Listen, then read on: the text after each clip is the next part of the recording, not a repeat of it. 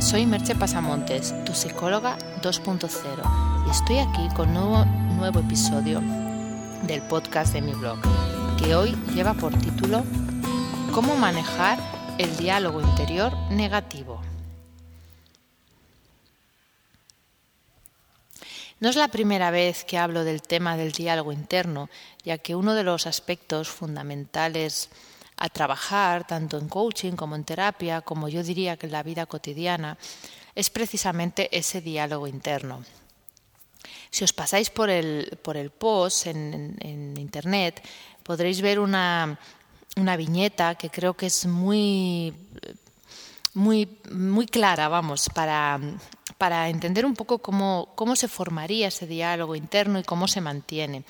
Es una viñeta extraída de un libro que se llama Terapia Gestal de Celedonio Castanedo, un libro del 88, pero que realmente está muy bien, que en realidad te explica el mecanismo psicológico de la introyección, pero que creo que es muy buena para, para entender un poco lo que es el diálogo interno.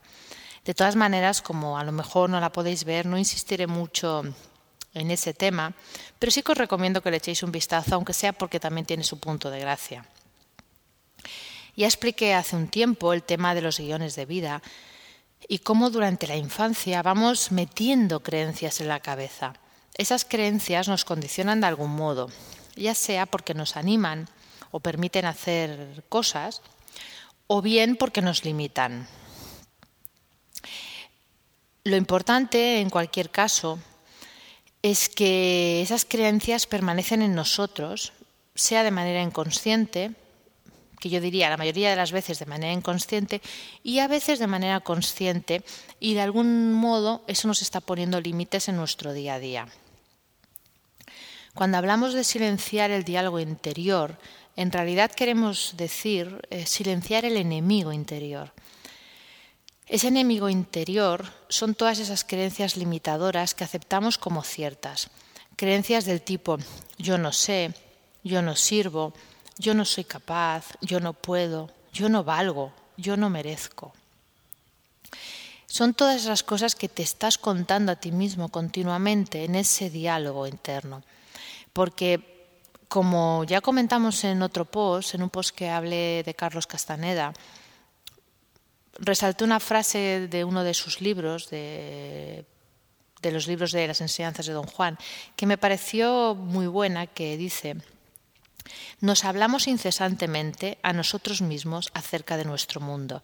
De hecho, mantenemos nuestro mundo con nuestro diálogo interior. No es solo que nos hablemos, sino que de alguna manera estamos creando nuestra realidad en ese diálogo.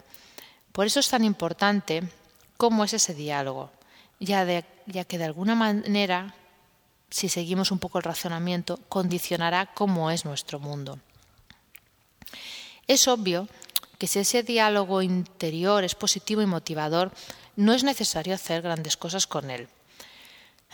Puede haber algún momento que convenga también silenciarlo, dejarlo de lado y disfrutar del momento sin más. Eh, hemos de pensar que demasiada motivación puede llevar a sobreesfuerzos. Pero de entrada no nos está limitando, es un, diálogo capacitador. El problema viene cuando ese diálogo nos está machacando, o limitando o paralizando de algún modo. Entonces, la idea con este podcast de hoy es ver una serie de maneras que podemos utilizar para empezar a manejar ese diálogo interior negativo que os voy a contar a continuación. La primera y principal es hacernos conscientes de que lo tenemos. Muchas veces ese modo de desvalorizarnos es algo tan asumido que ni se tiene la conciencia de hacerlo. Estamos tan acostumbrados a hablarnos de esa manera que cuando nos decimos, ay, ya se me ha vuelto a caer algo, qué torpe soy, o qué día más tonto tengo, o qué mal me ha salido esto, no le damos ni importancia porque lo hacemos de manera tan natural que nos parece normal.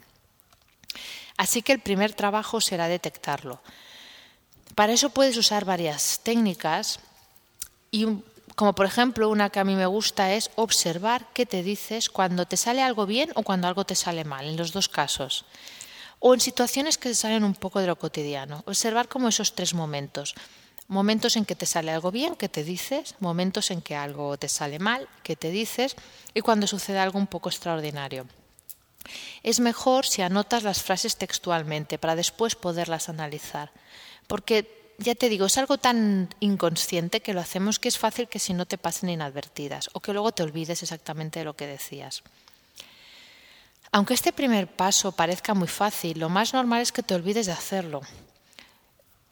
Mm, ya sé que dices, hombre, ¿por qué me voy a olvidar? Mm, porque no estás acostumbrado y lo normal es que te olvides. Para eso puedes ponerte una alarma un par de veces al día para tomar conciencia de qué estás pensando en ese momento y si ha habido algún día algo interno negativo hasta ese momento del día. No será tan exacto como el anterior de hacerlo al momento, pero por lo menos te ayudará a empezar a entrar en la dinámica, en el hábito de, hacerlo. Para otra cosa que hay que hacer, una vez detectamos estas creencias, es empezar a relativizarlas. Antes de poderlas eliminar, hay que ser capaz de ponerlas en duda.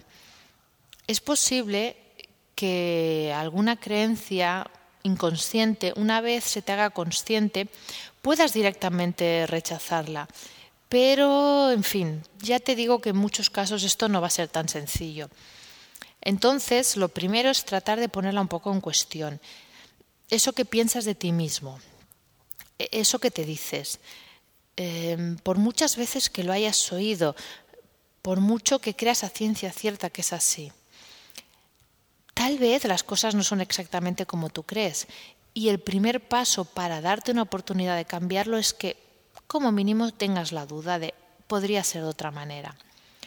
En algunas, como comentaba, puedes intentar desafiarla con un ¿y si realmente las cosas no fueran así? Y desafiar esa creencia y pasar de un, como decía antes en el ejemplo, un se me ha caído algo, soy torpe a, bueno, a todo el mundo se le cae algo alguna vez. Eso no indica que yo sea torpe. Esto ya es un paso más allá porque es un desafío. Otra cosa que te recomiendo que hagas cuando empieces a utilizar este sistema de detección es si estás solo o estás con gente o estás en un sitio que hay más personas, puede, en fin, puede ser un poco extraño, pero si estás solo, di esas creencias en voz alta, como si te las estuviera diciendo otra persona. Es decir, yo tiro un vaso, por ejemplo, con una bebida y me digo a mí misma por dentro, jolín merche, qué torpe eres.